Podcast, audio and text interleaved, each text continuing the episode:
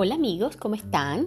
Una vez más por aquí saludándole su amiga Evelina Aedo en un espacio para todos.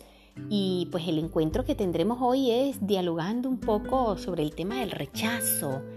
Cuando a veces nos sentimos rechazados y empezamos a huir de los ambientes, de la gente, de nosotros mismos, con tal de no sentir ese rechazo cuando lo ideal es poder afrontarlo, ¿verdad? Entonces vamos a estar por un espacio de tiempo hablando un poquito del rechazo y empecemos rapidito definiendo qué es el rechazo. Pues realmente es una forma de resistir, contradecir, de negar y es una forma también de desprecio. Y muchas veces eh, resulta difícil distinguir entre cómo me siento rechazado o me siento abandonado. Porque si hay un rechazo, la persona siente también abandono. Y cuando hay abandono, pues quiere decir que hay distanciamiento entre la persona y el resto de los miembros de su familia, su grupo de amigos. Y también con el tiempo la persona rehúsa a eh, convivir con otros porque siente que no es querida o no es querido. Entonces el rechazo es una herida muy profunda que una vez que se tiene, es muy difícil desarraigar eso del interior de cada persona. Esas heridas definitivamente forman parte de muchas otras heridas que puede tener una persona y me parece que se los compartí en audios, episodios anteriores. Entonces es importante que tengamos presente que cuando una persona se ha sentido rechazada, hay que indagar muchísimo desde su nacimiento, ya sea porque fue rechazado desde el vientre materno o porque realmente una vez nació, lo rechazaron sus padres o uno de sus progenitores y con el tiempo va averiguando más información con respecto a ese rechazo que ha tenido. Entonces cuando se tiene esa información, entonces la persona puede eh, empezar a indagar un poquito en su mejora del comportamiento porque hay comportamientos que se generan producto de un rechazo o del rechazo que haya vivido una persona. Ustedes observarán que cuando hay personas que han vivido procesos de rechazo, generalmente son personas que viven huyendo y otras veces son personas que están muy a la defensiva. Y cuando les digo huyendo es no sentirse cómodos en ningún lugar ni con ninguna persona, andan huyendo también a veces de su propia realidad, incluso huyen de los momentos de felicidad, de los momentos de pasión, de los momentos de ternura. Y es que eso les genera mucha duda, les genera sentimientos encontrados en donde realmente sienten que lo que están viviendo, como es inusual, porque se han sentido rechazados, entonces sienten que eso es malo o que realmente las personas lo hacen para poder agradarles y después hacerle daño. Bueno, todo esto se observa a veces a muy simple vista. ¿Y por qué se lo digo? Porque ustedes conviven con personas, con muchas personas, con miembros de su familia. Y a veces se hacen comentarios como, ¿qué sucede con esta persona que cada vez que hacemos un evento familiar o viene y se retira temprano o nunca viene o siempre tiene una excusa para no acercarse al seno familiar.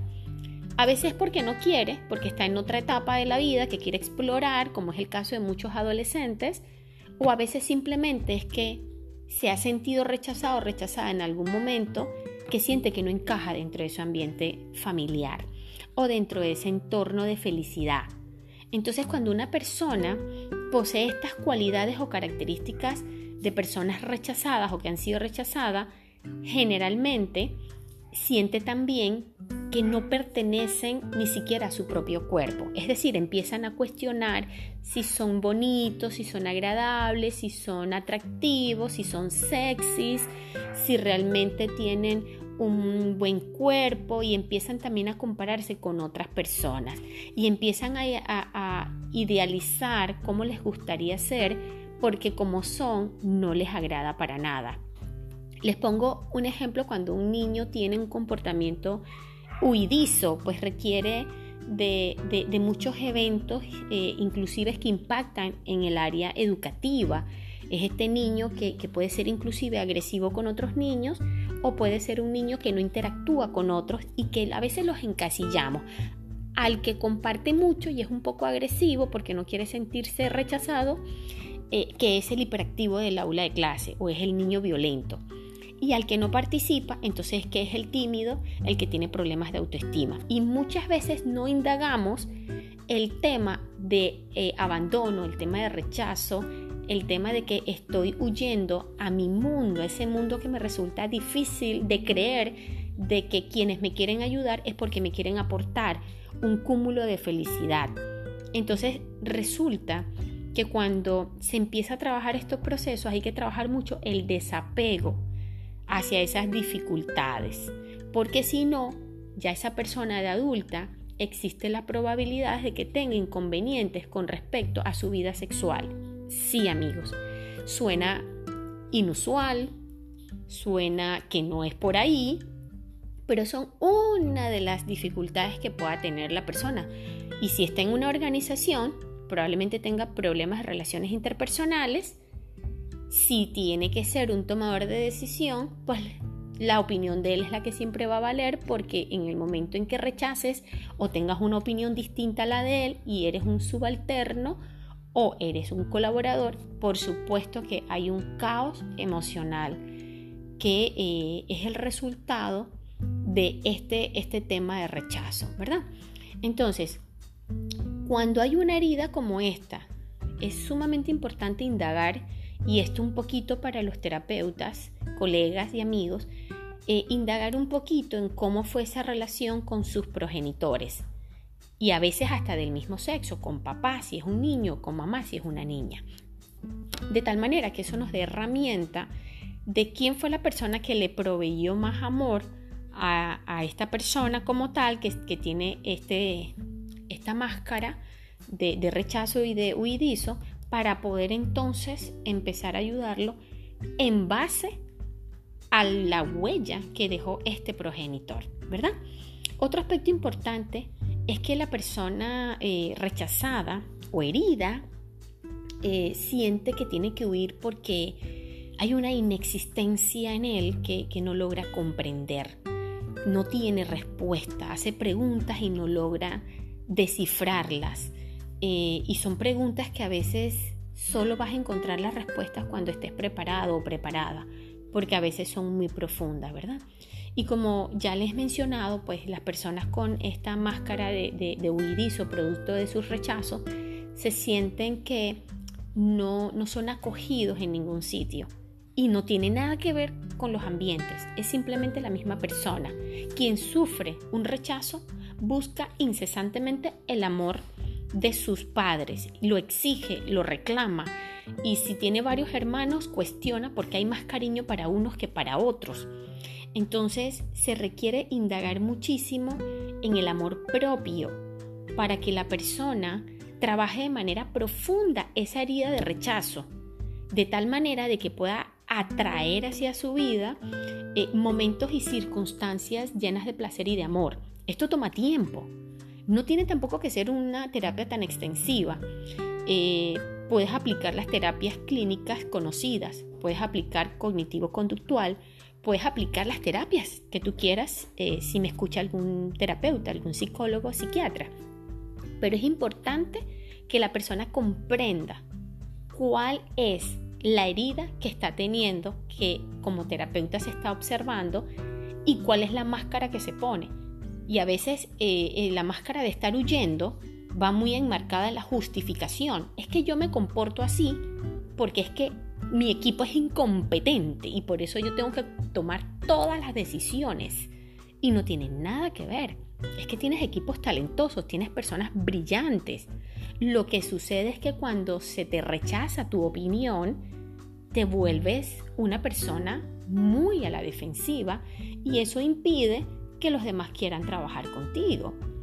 Entonces, otro aspecto importante es que las personas con esta herida tienden a buscar mucho la perfección, al punto de que pueden incluso estar altas horas de la noche trabajando para que las cosas les salgan de manera perfecta.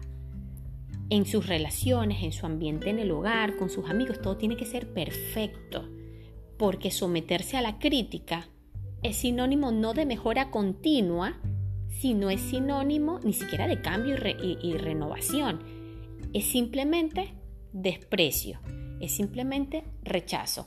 Entonces, esa búsqueda de la percepción, de la perfección, puede llegar inclusive a volverlos obsesivos, de que todo le tiene que salir de manera perfecta, al punto de que pueden sentir incluso en ocasiones hasta pánico, porque sienten que nada les está saliendo como ellos esperan.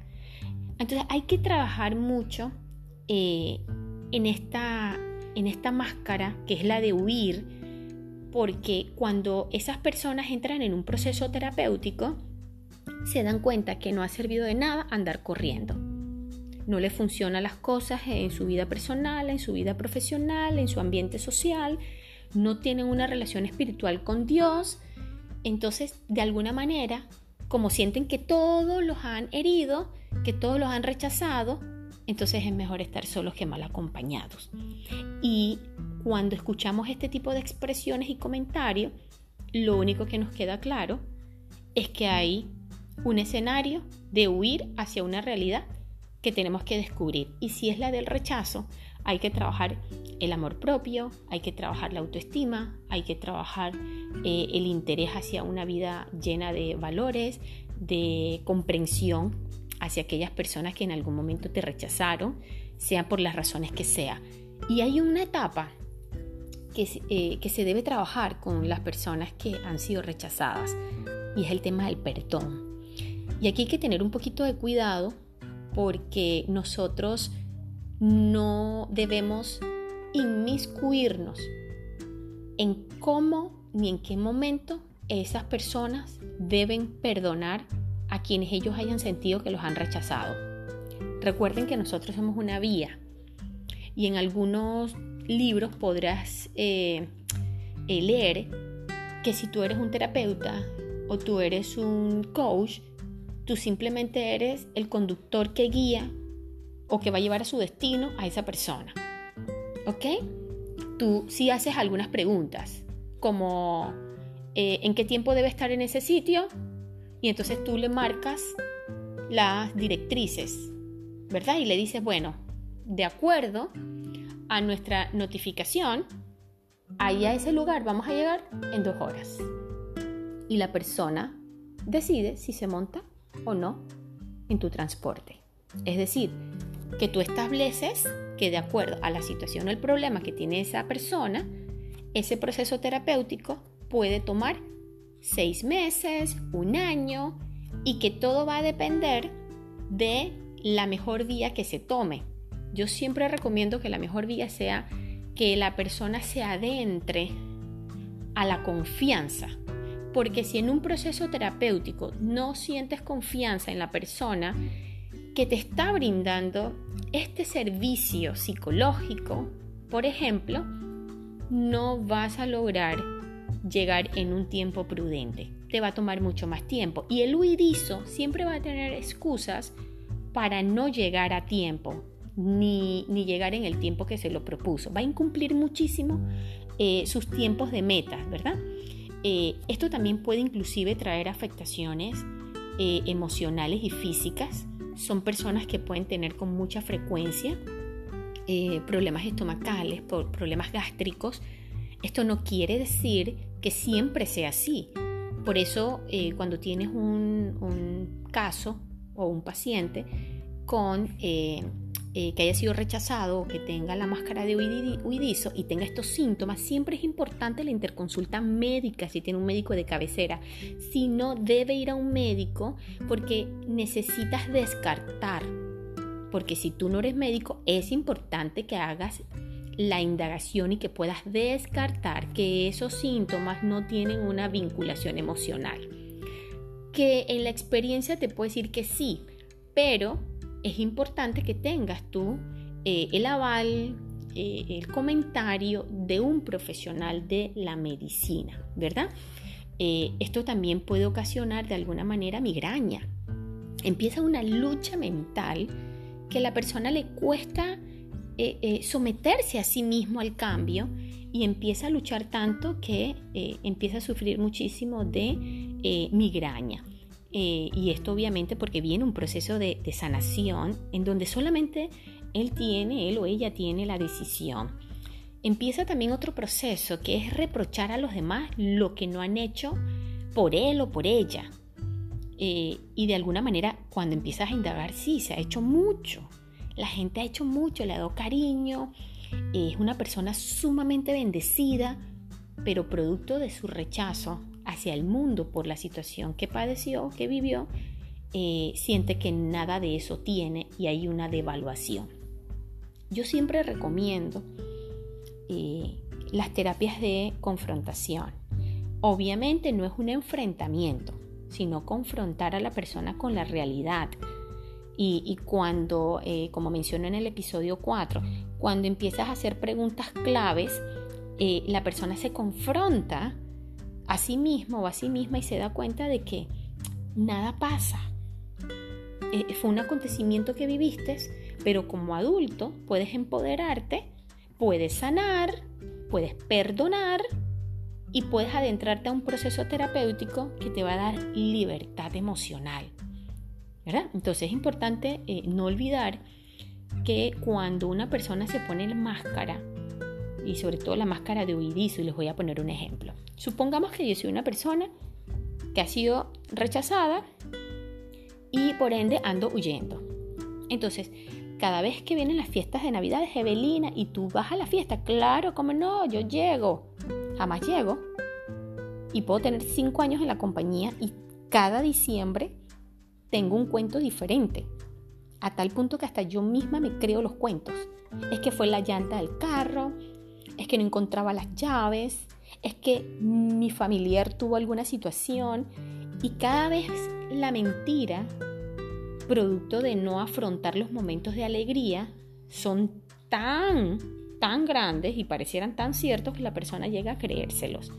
Entonces hay que tener mucho cuidado cuando se trabaja con una persona eh, que ha sido eh, rechazada y que es una herida que marca muchísimo. Yo me atrevería a decir que es una de las heridas más profundas, eh, porque inclusive cuesta luego hasta que esta persona se permita ser amado y que se permita amar. entonces tengan mucho cuidado porque estas personas requieren muchísima ayuda, pero no hay mejor ayuda que la que se pueda hacer uno mismo. Entonces, para las, eh, trabajar las, las heridas de rechazo, les recomiendo sumamente una buena entrevista clínica, eh, cero cuestionamiento, buen, buen, buen acompañamiento en las sesiones terapéuticas con videos. Ahora que está por WhatsApp, mandar información por WhatsApp, o sea, una docencia constante. A mí me gusta mucho que las personas firmen compromisos con su proceso terapéutico, porque no se trata de pagar una consulta, se trata de que haya un proceso de, decisión, de, de, que yo me voy a comprometer con esto porque esto es importante para mí. Y en adición a eso, establecer momentos de encuentro que de preferencia sean pocos cambiables.